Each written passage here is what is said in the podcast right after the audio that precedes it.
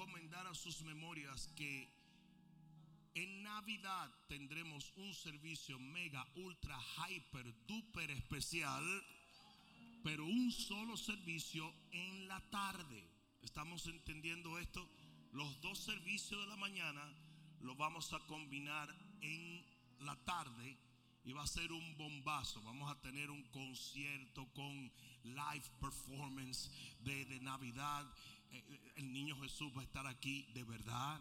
Ya no tan niño, pero resucitado va a estar aquí. O sea, aquí va a haber de todo. No puedes perderte lo que vamos a hacer en Navidad porque va a ser una bendición. Amén. Y creo que ya ustedes todos saben que para el 31 de diciembre tendremos con nosotros a Raúl Sánchez y toda su banda norteña. Su banda es él. Bueno, pero ahí viene. O sea que va a ser algo maravilloso. Isaías capítulo 7, versículo 1. El Señor me entregó esta palabra de una manera evangelística cuando estaba ahora en Tucson, Arizona, en días pasados, pero me mostró algo más pastoral dentro del contexto de este pasaje. La Biblia es espíritu y es verdad. La Biblia está viva. Su palabra es viva, dice la Biblia. Entonces, cuando algo está vivo, se transforma, cambia su manera de, de, verse, ¿verdad? Entonces, la palabra puede evolucionar en diferentes verdades y todas riman la una con la otra. Amén.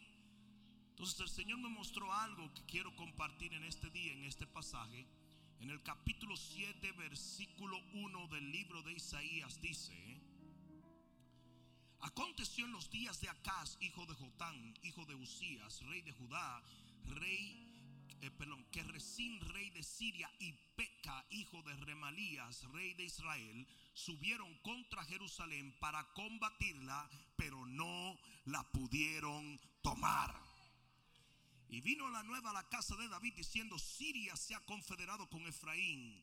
Y se le estremeció el corazón y el corazón de su pueblo, como se estremecen los árboles del monte a causa del viento. Entonces dijo Jehová, digan entonces, dijo Jehová. Jehová siempre tiene la última palabra. Entonces dijo Jehová a Isaías, sal ahora al encuentro de Acaz tú y Sear Hasub tu hijo, al extremo del acueducto del estanque de arriba, en el camino de la heredad del lavador.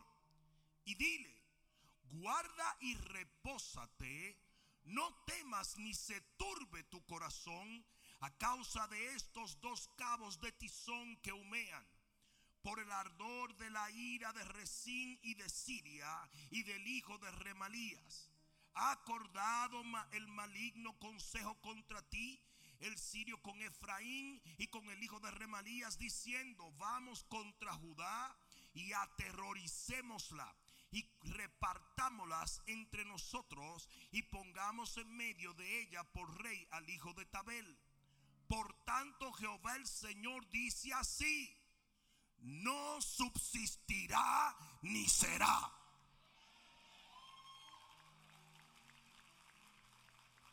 Una cosa es lo que el enemigo dice y otro es lo que Jehová decreta. ¿Cuántos dicen amén? El enemigo ha dicho un millón de cosas sobre tu vida. Pero lo que Dios ha determinado es lo único que va a acontecer sobre la vida de tu familia, sobre la vida de los... Alguien va a tener que decir amén aquí. Yo quiero que pongas tu mano en el corazón y dile, Padre, en el nombre de Jesús, háblame porque te escucho. Amén. Ahora dar el mejor aplauso que le hayas dado al Señor. Aleluya. Siéntate un momento. Este pasaje nos revela un círculo vicioso en el cual el enemigo ha atrapado a muchos cristianos y cómo Dios desea romperlo. oye bien lo que te voy a decir. No hay cadena, no hay atadura, no hay prisión que el enemigo traiga a tu vida de la cual el Señor no te pueda sacar. Alguien está entendiendo eso? Y mucha gente te ve en un momento difícil y lo primero que piensa es, no, ese no sale de ahí.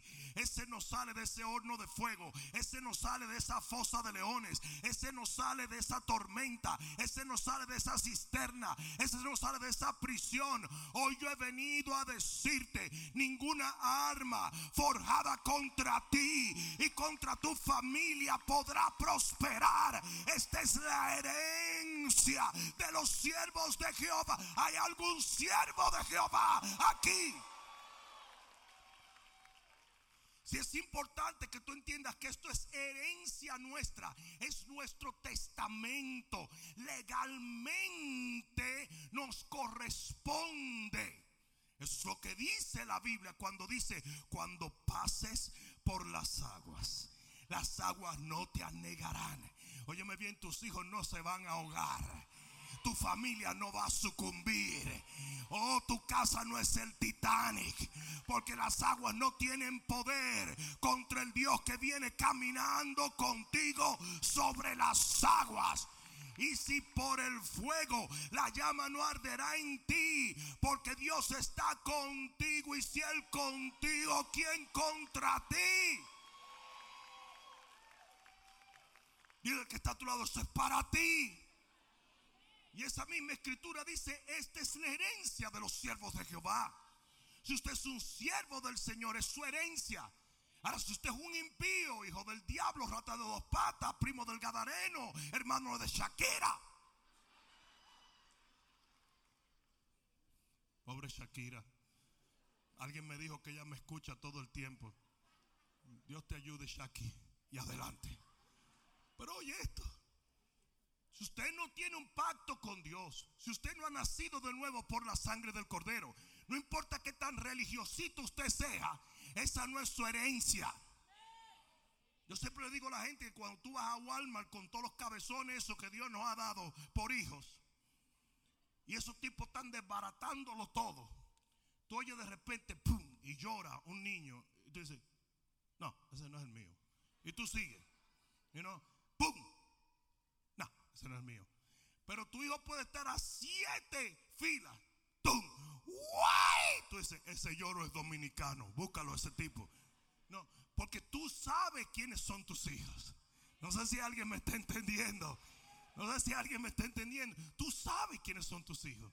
Y si usted es un hijo de Dios, si usted es un siervo de Dios, usted tiene una herencia de protección y cuidado Usted no tiene que gestionarla, ya le pertenece a usted. Alguien me está entendiendo, ¿verdad? Y usted sabe que las herencias te las entregan los abogados. La gente que queda designada para legalmente repartir una herencia son los abogados. Pues ¿sabe quién es nuestro abogado? El mismo que nos está dando la herencia. Se llama Cristo Jesús. O sea que no hay manera de que esa herencia no llegue a tu vida, a tu familia, a tus hijos. Todo esto fue gratuito. Pero este pasaje habla de cómo el enemigo se levanta contra el pueblo de Jehová y no pudo tomar la ciudad. Escucha lo que voy a decirte, porque en momentos he predicado sobre este pasaje. Digo, qué victoria más gloriosa.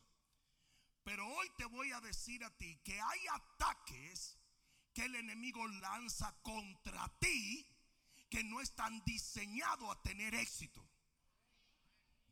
oye lo que te voy a decir. Hay cosas que Satanás va a hacer en tu contra que él sabe que no va a poder ganar. Pero Él lo va a hacer para poder cambiar tu percepción. Ustedes han visto los cristianos que siempre dicen, oye, estoy en, estoy en guerra, estoy bajo ataque. Esos cristianos son la gente más similares a la gente que anda con papel de aluminio en la cabeza para que los marcianos no le agarren los pensamientos. Porque hay un tipo de cristiano que siempre está bajo ataque. Me van a solo. Como tú eres uno de ellos, no dices nada, ¿verdad? Pero un grupo de cristianos que todo el mundo, todo el tiempo están en una conspiración. No, porque yo estoy bajo ataque. No, porque me están echando brujería. No, porque yo vi una escoba en la noche volando en el pasillo. No, porque que yo qué. Entran a la habitación, ven una toalla y dicen, diablo, ¿qué haces aquí? Te reprendo toalla. Y tú ves que están todo el tiempo. ¿Por qué? Porque el enemigo ha tenido éxito haciéndoles entender, de acuerdo a su percepción, que ellos están en una guerra 24/7.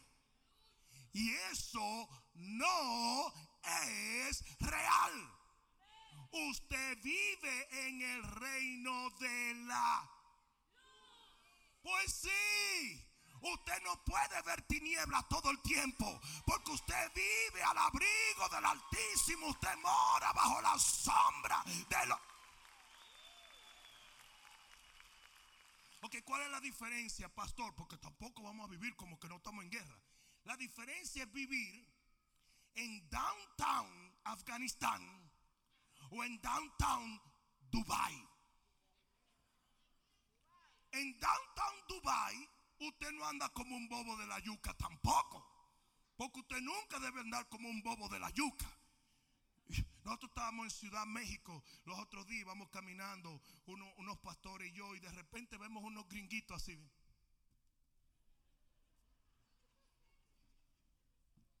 Y de repente vemos que la camiseta dice, I love Jesus. Y atrás, Pensacola, Florida. Y vemos que están caminando para meterse en un barrio que se llama Tepito. Y Tepito es una cuestión que si usted sale vivo de ahí, mira, hasta Los Ángeles están así en las esquinas, acuartelados, en Tepito. Pero Tepito es una.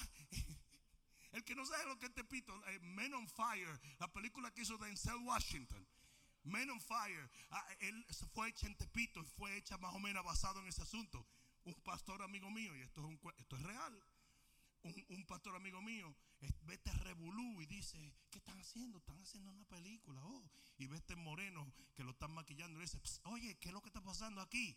Y él dice, I'm sorry, I don't speak, I don't speak Spanish. Era Denzel Washington que estaba ahí. Dice, este negro no sabe nada, vámonos. ¿En serio? Es un amigo mío. Y después fue que lo vio en, la en una película y dice, ese fue el prieto que yo le di.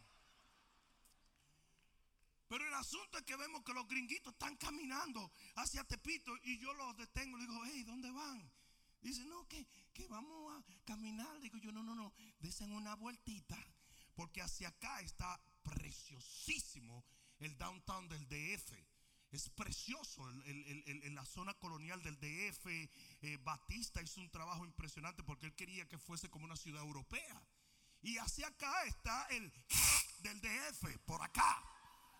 Entonces los muchachitos iban caminando como unos bobolongos. Y yo estoy diciendo, es para acá que tienen que andar, para este lado. Y gracias a Dios me hicieron caso, si no al otro día iba a abrir el periódico y se desaparecieron los muchachitos. La cosa es, hay una gran diferencia entre caminar en Tepito y en Downtown. En Downtown usted sabe que lo pueden carteriar, pero en Tepito te pueden matar. Entonces usted tiene que entender que es lo que estoy tratando de decir. Usted no vive en una conspiración 24/7, porque usted fue hecho libre del temor, libre de la maldad, libre de la opresión. ¿Y de qué sirve que el Señor te liberte, te rodee de ángeles, te lave en la sangre del cordero? Si usted va andando todo el tiempo. Y hay muchísimos cristianos así. No sé si alguien me está entendiendo. ¿Usted ha visto el cristiano que ora porque cree en la oración y el cristiano que ora porque está friqueado todo el tiempo? Ah, me van a dejar solo, ¿verdad? Aquí va de nuevo. Hay un tipo de cristiano que ora. Cuando se presenta una situación, voy a orar y voy a mantenerme en oración y gloria a Dios. Pero hay un tipo de cristiano que está ribishaki, kakikaki, rabakati, que todo el tiempo porque está friqueado. Y así no funciona porque hay una diferencia entre orar en fe y orar en temor. Usted tiene que aprender a vivir en fe. Pero ¿por qué Satanás lanza ataques a tu vida? Aunque sabe que no va a tener éxito, es para que tú te sientas acosado. rodeado. Dime tú, si el enemigo no pudo tomar la ciudad, ¿para qué fueron y le dijeron? El enemigo está rodeando. ¿Qué era lo normal que dijera el, el rey? Ah, ese baboso no pudo hacer nada. ¿Qué va a hacer ahora? No va a hacer nada. ¿Sabes cuántas veces el enemigo dijo que te iba a matar y tú estás aquí vivito y coleando? ¿Sabes cuántas veces el enemigo dijo que tú no ibas a volver a servirle al Señor y usted está sirviéndole al Señor?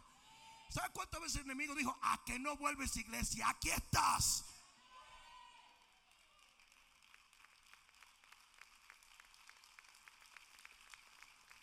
Y va a haber ataques que el enemigo va a lanzar contra tu familia, contra tu vida. Y eso fue lo que sucedió aquí se unieron, vinieron a tomar la ciudad, aunque sabían que no la iban a tomar, pero con ello pasaron a un segundo plano. El segundo plano es cuando el enemigo te convence que él te está rodeando, que este, él te está merodeando, que él está a tu alrededor. Y de repente en el versículo 2 dice, y vino la nueva a la casa de David diciendo, Siria se ha confederado con Efraín y se le estremeció el corazón y el corazón de su pueblo como se estremecen los árboles del monte a causa del viento. Y les voy a decir, ese es el segundo nivel del ataque del enemigo. El segundo nivel es cuando él causa tanto estrés en tu vida que aunque usted se ve bien chulámbrico por afuera, usted se está desbaratando por dentro. Déjenme explicarle lo que es el estrés. El estrés. Ustedes saben, ustedes saben lo que es el overdrive de un carro. El overdrive es cuando tú le haces un carro y el carro hace y de repente como que sale volado, como que lo tira con todo. Lamentablemente para aquellos que andan en licuadoras y eso, porque ahora están los carros eléctricos ahora. Yo voy a ver de dónde lo van a enganchar en el highway. Pero el overdrive de un carro, tú haces así, eso hace y se dispara. Es como un cambio que mete para salir volado. Eso es el estrés en el individuo. Eso es el estrés. Dios creó el estrés para darte un jolt de energía, para darte un choque de energía, para que huyas o pelees. El estrés libera una serie de hormonas como la adrenalina que hace que tú te vuelvas un superhombre o una supermujer por un momento. Es como el carro en overdrive. Es como el primer gear del carro. Hasta ahora me están entendiendo. Pues ¿sabe lo que hace el enemigo? Como el enemigo te hace percibir que estás en guerra 24/7, usted está en overdrive 24/7. ¿Y sabe lo que eso ocasiona, verdad? ¡Pum! Se funde el carro. Mira cómo está la cara de muchos fundidos. Están aquí, pero ya hace rato que se le fundió algo. No sé. Yo tenía un Corvette viejo. Yo compré un Corvette eh, viejo que después lo doné a la iglesia. Y bueno, se lo sacó un hermano y una maravilla. Todavía me duele, pero está bien, no importa. El asunto es que yo agarré, le puse un power transmission y todo. Y salí como un loco del lugar donde me lo arreglaron. Y cuando iba por el highway, le di tanta candela, se me olvidó que era un Corvette del 67, que eso hizo y se murió. Done. Y por más que yo quise, yo hasta lo oré, yo lloré, yo me tiré en el suelo, yo rodé a ver si un camión me pasaba por arriba. Yo hice de todo. Pero eso no se movió. Porque hay un problema. Cuando usted tiene un rompimiento por estrés, le va a tomar demasiado tiempo volver a ponerse en pie. Y de esa situación de estrés es que vienen las depresiones. De esa situación de estrés es que vienen las enfermedades mentales. De esa situación de estrés recurrente y constante es que vienen las enfermedades de la presión, las enfermedades de taquicardia, las enfermedades de todo tipo. Un 80% de las enfermedades que tiene la gente la tiene por estrés. La Biblia dice que en los postreros días y no son los tiempos para la gente que come postre. Los postreros días son hoy. Y dice que los postreros días le va a desfallecer el corazón a la gente por el temor. El estrés es un factor que está matando a la gente. Está matando a la gente. Literalmente la iglesia cristiana se está muriendo porque el estrés la está matando y creemos en la paz de Dios y creemos en la unción y creemos en los milagros, pero no permitimos que eso se convierta en algo que nos desconecte del estrés. Cuando la Biblia dice que no se nos ha dado un espíritu de temor, entendemos que el temor es un espíritu. Y tú tienes que entender que ese espíritu está operando en tu vida y está operando por una percepción malsana. Usted no está en guerra. Usted no está siendo perseguido porque usted es la última Coca-Cola del desierto del reino y todo el infierno se ensañó contigo. Eso es bobería. Es que hay gente tan narcisista que piensa que el infierno nada más trabaja para ellos. Y piensan que el infierno trabaja para ellos nada más. Pobrecito Satanás no tiene ni tiempo para atender a sus demonitos y tiene que andar atrás de ti. Y ese es el cristianismo más horrendo que existe. No tienen tiempo de hacer nada. Anoche yo estaba con, con, los cruz. tuve que admitirlo, los cruz de gracia estaba yo con ellos allá en, un sitio y las luces de Navidad en Jingle Bell y arbolito. No, no me endemonié con las bolitas, arbolito. Y había arbolito y estaba Bambi, ah no, no es Bambi, eh, eh, Rudolph, que es primo de Bambi, ¿no? Pero uno lo matan y el otro sobrevive. Y estaba Bambi. Y estábamos bebiendo chocolate caliente en la Florida, como que hacía frío. Aquello era una experiencia increíble. Y de repente yo digo, y era en una iglesia amiga. Y, yo estaba diciéndole a, a Vane, pero, pero esto lo podemos hacer. Porque Vane me conoce y Rico me conocen como un tipo que está 24-7, ah, como Rambo con un cuchillo. Así. Ah, no, así no es. Usted no puede vivir así. Porque todo esto está viviendo peor que como vivía en el mundo. No sé si me están entendiendo. Estás viviendo peor que como vivíamos en el mundo. El mundo te preocupaba de Dios, ahora te preocupas por Dios. Así no es tampoco. You gotta relax. Otro día yo, yo puse, iba en mi carro convertible y puse ahí una foto y comenzaron los imbéciles. Ah, mira, Jesús andaba en burro y este anda en un convertible. No importa a ti. Anda en lo que te dé la gana, yo no te voy a hacer caso. Las bicicletas son convertibles también. Pero yo cometí el error de decir ese día que tú necesitabas una válvula de escape. Y esa persona dijo, una válvula de escape. ¿Escape a qué? A ti mismo, cabezón. Si yo fuera tú, yo me huyera. Te necesita liberar estrés. ¿Y sabe cómo liberamos estrés generalmente? Con la pareja. Y por eso los matrimonios se han vuelto tóxicos. Como usted no puede hacer más nada que pelear con esa mujer o ese hombre, usted está contaminando el hogar.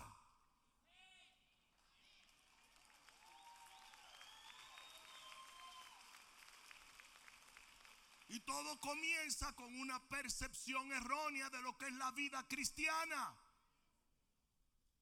No sé si alguien me está entendiendo. El enemigo vino, causó una percepción de que tenía rodeado al pueblo y de que lo podía destruir cuando no pudo.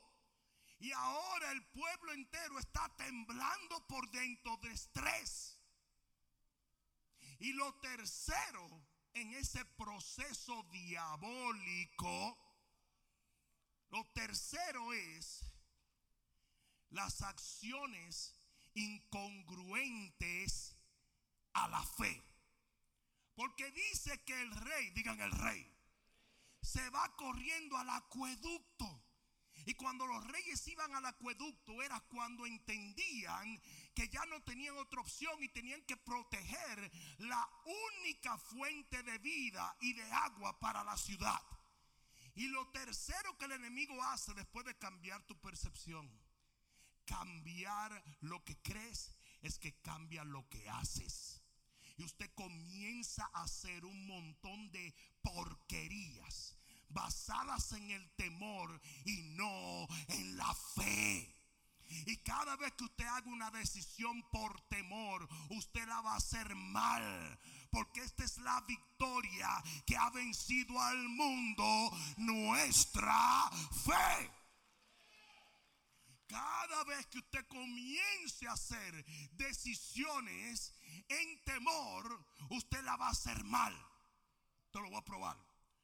Tú entras al supermercado porque milagrosamente Publix y Home Depot acaban de inventar un huracán.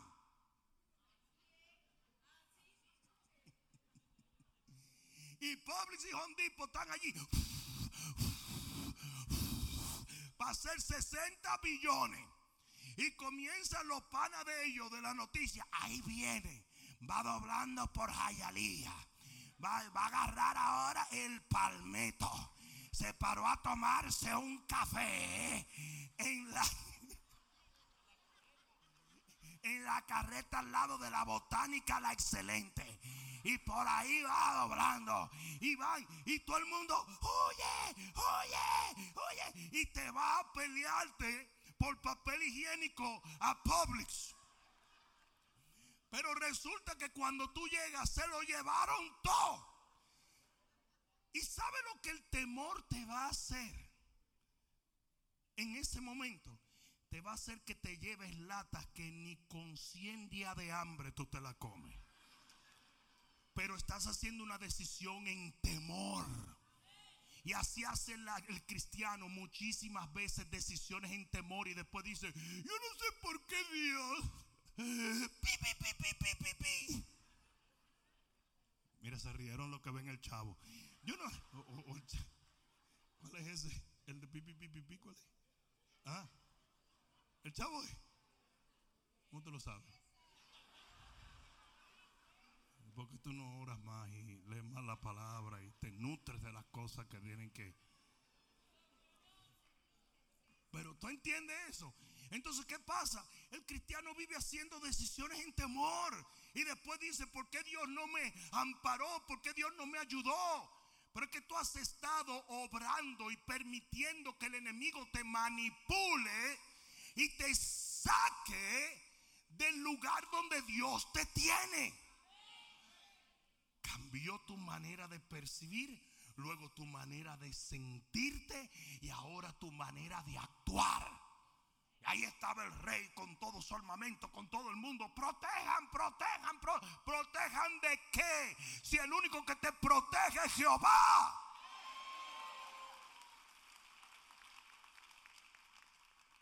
Porque una de las cosas que el enemigo hace es que te hace hacer lo que solo Dios puede ejecutar. Y en ese momento tú le estás enviando un mensaje al cielo de que usted no confía en Dios. Y eso usualmente destruye tu vida cristiana. Hay un montón de gente que no hace lo que quiere, hace lo que el temor le dicta. Se casan en temor. Abren negocios en temor. Compran casas en temor. Y después dicen, ¿y qué, ¿y qué fue lo que pasó? Explícamelo, Señor. ¿Qué te va a explicar? si usted se apresuró en vez de pensar y creer y esperar en Dios. Dile que está a tu lado, eso es para ti.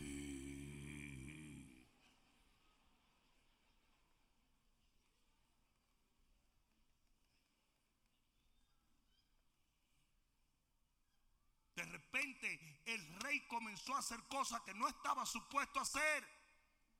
Y muchos de los líderes que están aquí saben que sus discípulos terminan haciendo un montón de cosas que no están supuestos a hacer. Y te pesa y no entiendes por qué lo hacen. Lo hacen porque han estado en un proceso donde el enemigo lo ha estado llevando paso a paso a un lugar que no es el lugar donde Dios quiere que yo estén. Pero yo dije, pero de repente, desde el cielo, Dios actuó. Y oye bien lo que te voy a decir en este momento.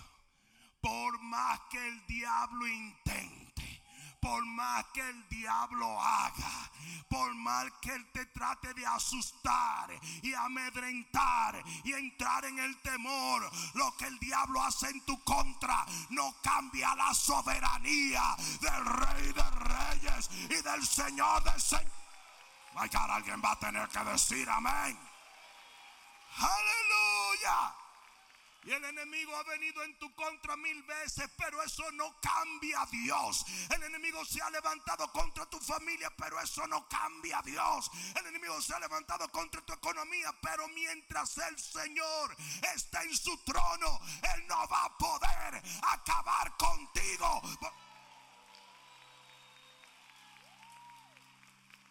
Y esa siempre ha sido la esperanza del enemigo que Dios como que se dé por aludido y te deje quieto. Ahí es fácil. Dice que el Señor tocó en el hombro a Isaías. Y te voy a decir una cosa y quiero que entiendas esto. 99.9 de las respuestas que Dios te envíe te la va a enviar a través de un hombre de Dios. Y esa es la razón por la cual hoy hay una campaña de descrédito de los hombres de Dios. Porque lo único que el enemigo hace es tratar de coartar que la bendición llegue a ti. La mayoría de las bendiciones que tú has recibido en tu vida las has recibido por algún tipo de revelación que vino a través de un hombre de Dios. Y lo primero que el enemigo trata de desfigurar es quién es el hombre de Dios que habla tu vida. Muy pocos pastores gozan de una buena reputación en sus propios ministerios porque el enemigo está trabajando constantemente para decirle a la gente, no oiga ese tipo, no lo oiga, no lo escuche, está tostado, no sabe lo que dice. Mentira del diablo. El Señor toca en el hombro a Isaías y le dice, ahora levántate y ve donde el rey que está en el acueducto. Y oye bien, aquí es donde yo quiero enfatizar en este día. Lo que Dios le da a Isaías no es un millón de dólares tampoco le da una bazuca, ni tampoco lleva Rambo con él. Lo que Dios le da a Isaías es una revelación. Porque toda victoria va a comenzar con una revelación de la palabra de Dios. Así es que Dios se mueve. Oh, no, no, no, no, no, no. Yo sé que como la hermana Furifungi siempre testifica entonces, óigame, yo vi ese ángel en ese pasillo de mi casa. Grandísimo, estaba gordito, yo no sé cómo, pero, pero yo lo vi. Yo lo vi, la corona le apretaba en la frente, parece que era cabezón. Y todo, todo ese tipo de experiencia hace que la gente piense que la mayoría de las respuestas que Dios te da son respuestas así. Uh, no, la mayoría de respuestas que Dios te da te la da por una palabra y por una revelación. Así funciona Dios. Yo dije, así funciona Dios. Porque la clave está en tu fe, en lo que tú creas. El enemigo estaba derrotando al pueblo porque el pueblo estaba en temor. Dios quería levantar al pueblo a la fe, que es lo opuesto al temor. Y de repente envía a Isaías con una revelación tripartita. Digan tripartita. Porque la revelación aquí se divide en tres. Número uno, promesas. Le dice a Isaías, toma de la mano a Sear Jasub tu hijo y ve donde el rey. Y cuando la gente ve a Isaías caminando, la gente no se da cuenta que no es un profeta con su hijo. Sear Hasub significa el remanente volverá. Y lo que estaba pasando era que el Señor quería que desde lejos el rey dijera, ¿y quién viene ahí? Es el profeta Isaías. ¿Y a quién trae de la mano? Al remanente que volverá. Y en ese momento él se acordó que Dios prometió que el remanente de esa generación volvería otra vez. Que el diablo no los podía destruir, que no los podía poseer, que no los podía detener. Porque ya Dios había prometido. Yo no sé lo que Dios te ha prometido a ti, pero en el nombre de Jesús se va a cumplir.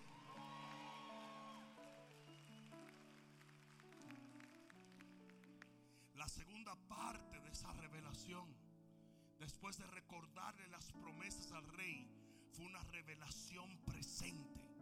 Si la promesa es pasado, ¿a cuánto Dios le ha hecho promesas? Usted necesita aferrarse a esas promesas en los momentos difíciles.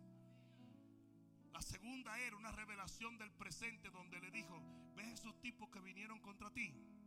No van a poder destruirte. Y usted necesita creer por la palabra de Dios que usted va a permanecer a pesar de todo lo que el enemigo trate de hacer. Porque el que habita al abrigo del Altísimo mora bajo la sombra del Omnipotente y caerán a tu lado mil y diez mil a tu diestra. Pero óyeme bien, segadores, a ti, a tu casa, a tu familia, a tu economía, no va a llegar, no va a llegar, no va a llegar, no va a llegar. Alguien va a tener que dar un grito de gloria. Dale un high five a alguien y dile a tu casa no va a llegar la destrucción. A tu hogar no va a llegar la destrucción. A tu familia no va a llegar la destrucción. A tu vida no va a llegar la destrucción. Usted está bajo la sombra de Jehová.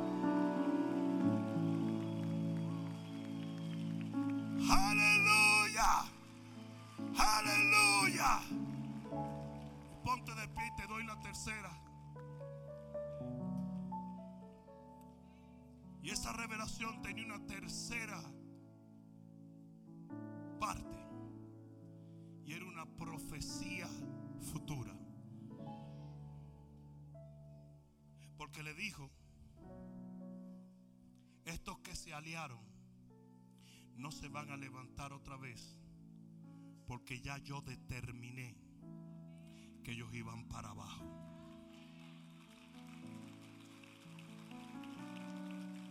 ¿Cuál es mi mensaje para ti en este día? Que a pesar de todos los ataques del enemigo, a pesar de tu estado de ánimo, a pesar de todo lo que haya pasado, lo que esté pasando, lo que pueda pasar, lo que piensas que puede pasar, todo lo que usted necesita es una revelación de Dios. Una sola palabra. Eso es todo. Sí, y eso es lo más difícil para que la gente lo entienda. Es por eso que los cristianos en el momento en que caen en un problema, se dejan sonsacar del enemigo y no vienen a la iglesia. No van a la célula. No van a los grupos. Porque el enemigo sabe que conoceréis la verdad y la verdad os hará libre. Si el enemigo puede retenerte de una revelación que Dios trae a tu vida, te va a retener de la solución que Él tiene para ti. Dios siempre va a dar la última palabra. El problema es que a veces no la escuchamos. No la escuchamos porque no estamos en el contexto y en la mente que debemos estar. Aquí es donde viene lo importante y donde voy a aterrizarlo todo.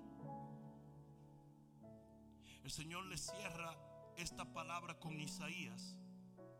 Le dice lo siguiente más, hasta lo voy a leer. Mira lo que le dice. en el versículo 9. Dice, la cabeza de Efraín es Samaria y la cabeza de Samaria es el hijo de Remalías. Si vosotros no creyereis, si vosotros no creyereis, de cierto no permaneceréis. Y ahí se explica todo. ¿Por qué Dios escoge enviar a Isaías con una revelación y una palabra? Porque Dios decide enviar a Isaías a recordar sus promesas, a revelar lo que estaba pasando y a, a explicar el futuro. ¿Por qué Dios decide enviar a Isaías? Porque la palabra es lo que produce fe.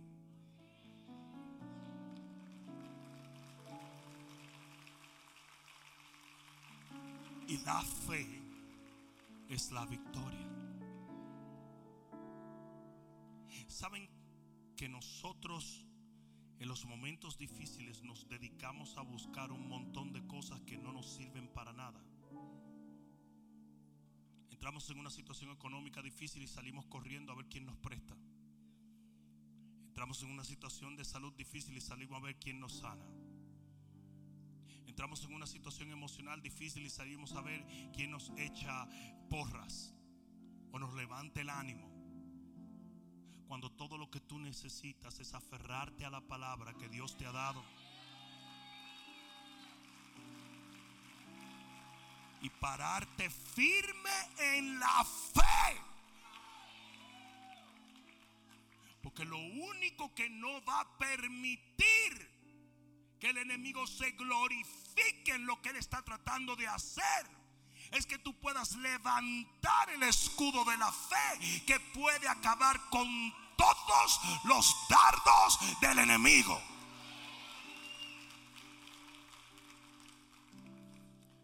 Encontrar ese botón a ustedes, ¿verdad? Tienen un rato buscando el ¿Cuál, ¿Cuál es? Él suena como que está en una caja. Óyeme bien. A veces nos desesperamos, el estrés nos vuelve loco, hacemos un montón de cosas. Nada de eso funciona. Usted se aferra a las promesas. Usted se aferra a la palabra. Y esto permite que usted esté en pie en medio de las peores cosas. Cuando usted tiene fe, el resto lo hace Dios.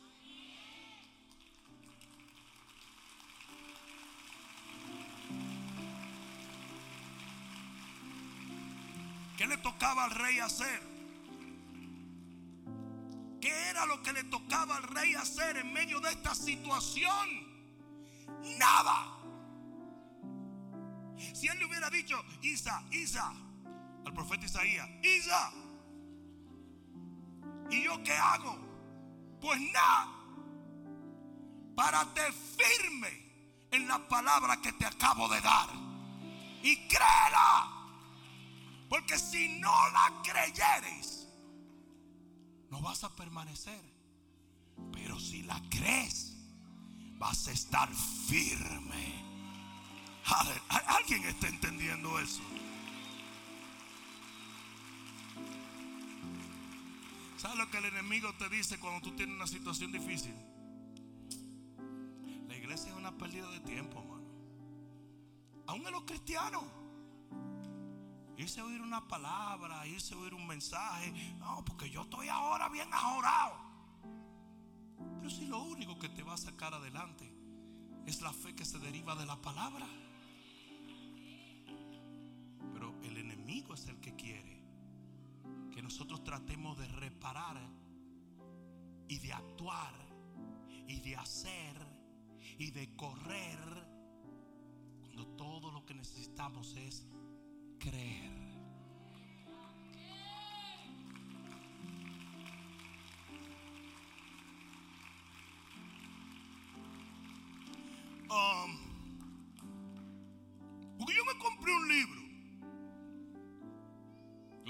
problema con mi mujer y me compré un libro.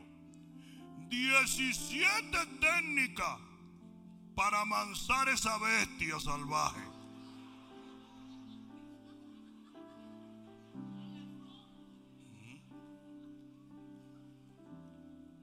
Fíjese, pastor, que yo tengo problemas con ese loco me propuse oír 18 videos de cómo tratar con anormales en YouTube. Y ya voy avanzando, pastor. Hacemos un montón de cosas. Buscamos un montón de horizontes. Pero fallamos. Porque lo único que te mantiene indestructible por los dardos de fuego del enemigo es la fe que se deriva de la palabra de Dios.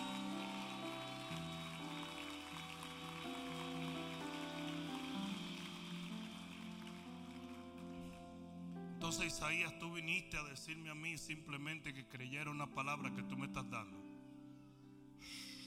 Sí, eso fue lo que Dios me dijo que te dijera. Y si no la creo, no vas a permanecer. Y si la creo, nada de tumba, papá. Nada.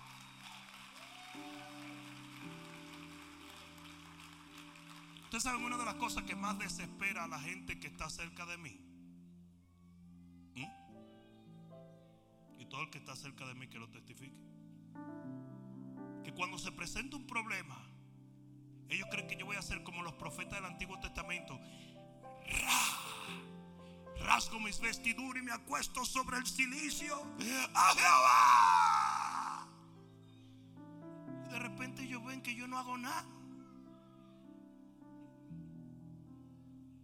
Ha habido gente que en momentos difíciles ha venido y dice, disculpe pastor, pero Dios me reveló que usted tiene que orar más. Tú sabes lo que hace la oración en un momento mal dado. Demuestra temor.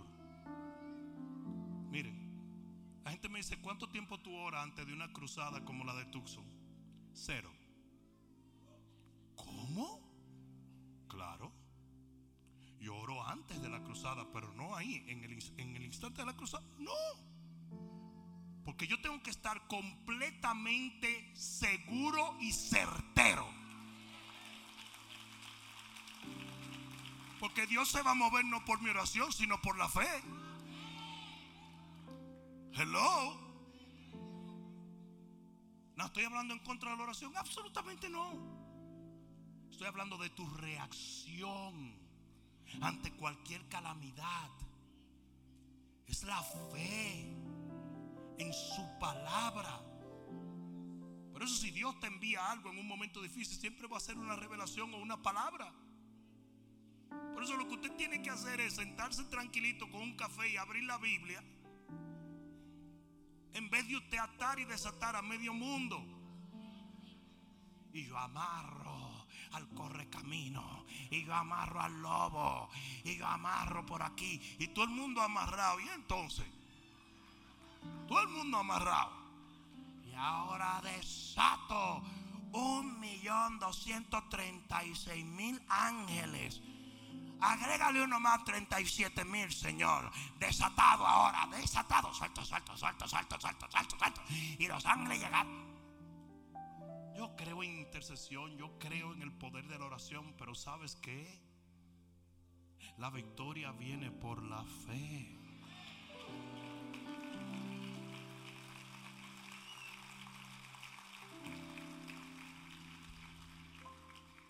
Isaías vino, Diego. Isaías vino, Dios le entrega la palabra.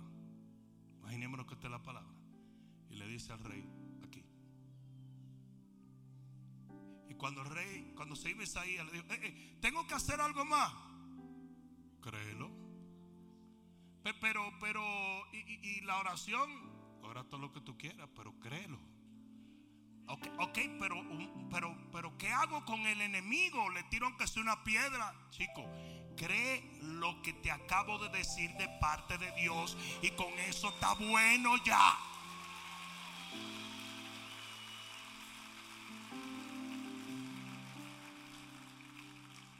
la gente hace un montón de bobadas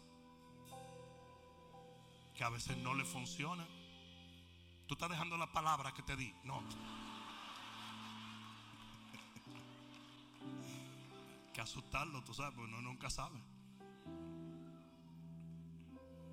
Hay algunos de ustedes que están siendo literalmente atacados por el enemigo. En sus finanzas, en su salud, en sus matrimonios, en sus familias, en su estado de ánimo. Y una de las cosas que más te tortura es que tú no sabes si estás haciendo lo correcto. Tú has leído tanto y has escuchado tanto y has leído siete pasos para esto, ocho pasos para esto, como si fuera bachata y todo es paso por aquí, paso por allá. Y tú estás diciendo que yo no sé bien qué es lo que tengo que hacer. Lo que tú tienes que hacer es creer.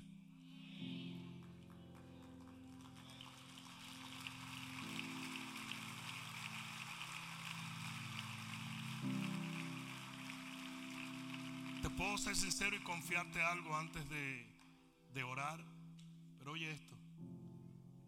99% de los casos difíciles míos, cuando Dios me habla por medio de un profeta, lo primero que hace es recordarme promesas que Él me había hecho, que nadie sabía que Él me las había hecho. Yo soy muy renuente a los profetas hoy en día, porque hay muchos profetas Facebook. ¿Ok? ¿Tú visto los profetas Facebook, verdad? Es más, cuando alguien comienza a profetizar, yo le digo, Señor, si me dice algo que no está en las redes sociales, entonces yo creo que es un profeta que tú enviaste. Si no, lo voy a tomar como un alabín, alabán, alabín, bombán. Pero usualmente, si es un profeta de Dios que viene a darme una palabra del Señor, me dice, recuerda lo que te dije en tal época. Te dije esto, esto, esto y esto. Y esto lo sostendré y esto acontecerá.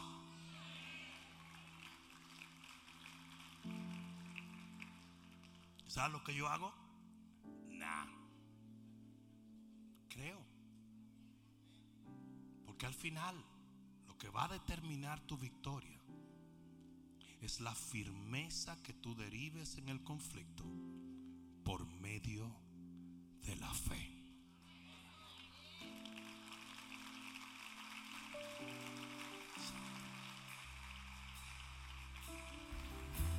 Acércate un momento y vamos a orar. y sacrificio quiero ser.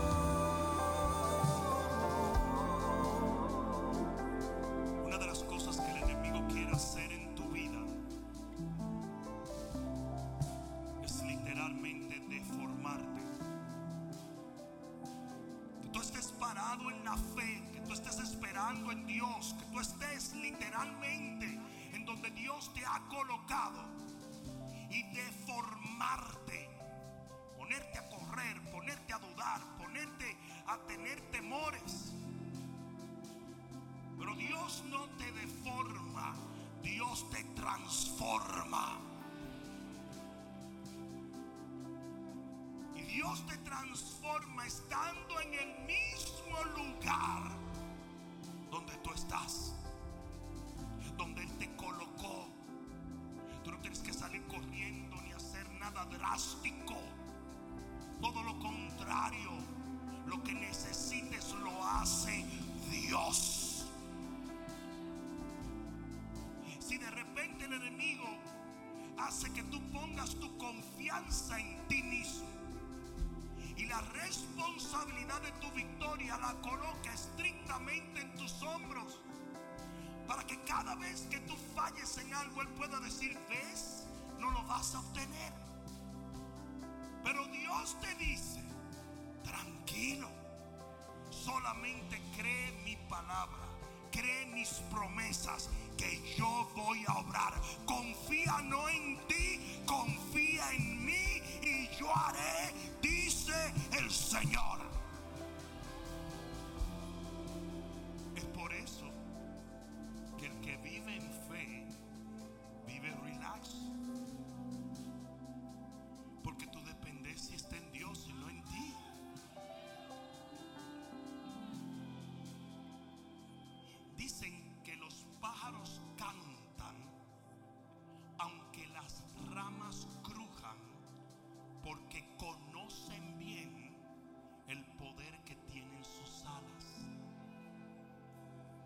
Cuando usted está creyendo, cuando usted está en fe, you're chilling, you're cool. Y la gente te mira y te dice, pero ¿por qué tú no te estás volviendo loco?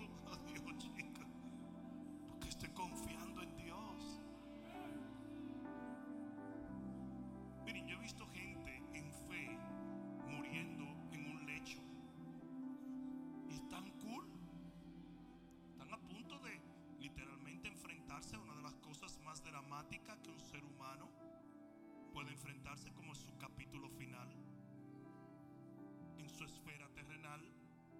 And they're just chilling. Porque la fe es total y absoluta dependencia de Dios.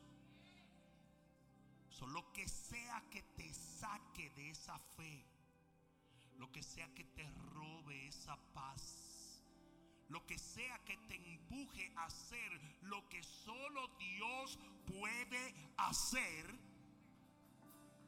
no es de Dios.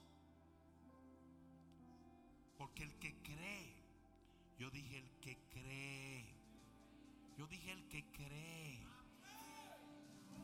va a ser el que duerme en la barca en la tormenta. A diferencia del que teme, que es el que grita en la barca en la tormenta. ¿Te puedo decir algo? Dios no necesita tu inteligencia. Dios no necesita tu fortaleza física. Dios no necesita tus contactos. Dios no necesita las 25 cosas que tú has aprendido. Dios no necesita tu dinero. Que Dios necesita es que le creas. Porque todo eso que yo te acabo de repetir, Dios lo tiene al millón potencia. Eso no lo necesita de parte tuya. Solamente créele. Yo dije solamente cree. Y, y tú vas a decir, es que es bien difícil. Claro que sí. Porque se nos ha enseñado totalmente lo contrario. Tiene que hacer y hacer y hacer y hacer y hacer y hacer y hacer y hacer y hacer y hacer. Hasta que tu hacer elimina a Dios de tu marco. Pues hoy yo te estoy cambiando el hacer, hacer, hacer, hacer, hacer por el creer, creer, creer, creer, creer, creer, creer, creer, creer, creer, creer. Hasta que Dios sea tu marco. ¿Alguien entendió eso?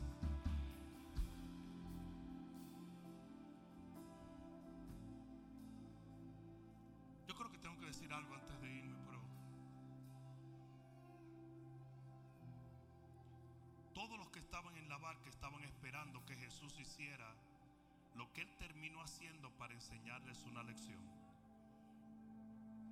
Porque nosotros creemos que la fe es ponernos en pie en la barca y decir, yo te reprendo, diablo. ¡ah!".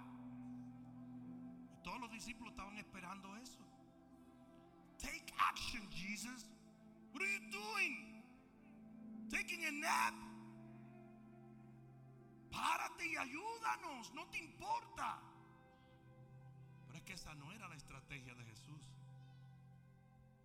Porque si tú crees que es algo asombroso que un hombre se pare en una barca y reprende el viento, más asombroso es que pueda dormir en la barca y que no le importe el viento.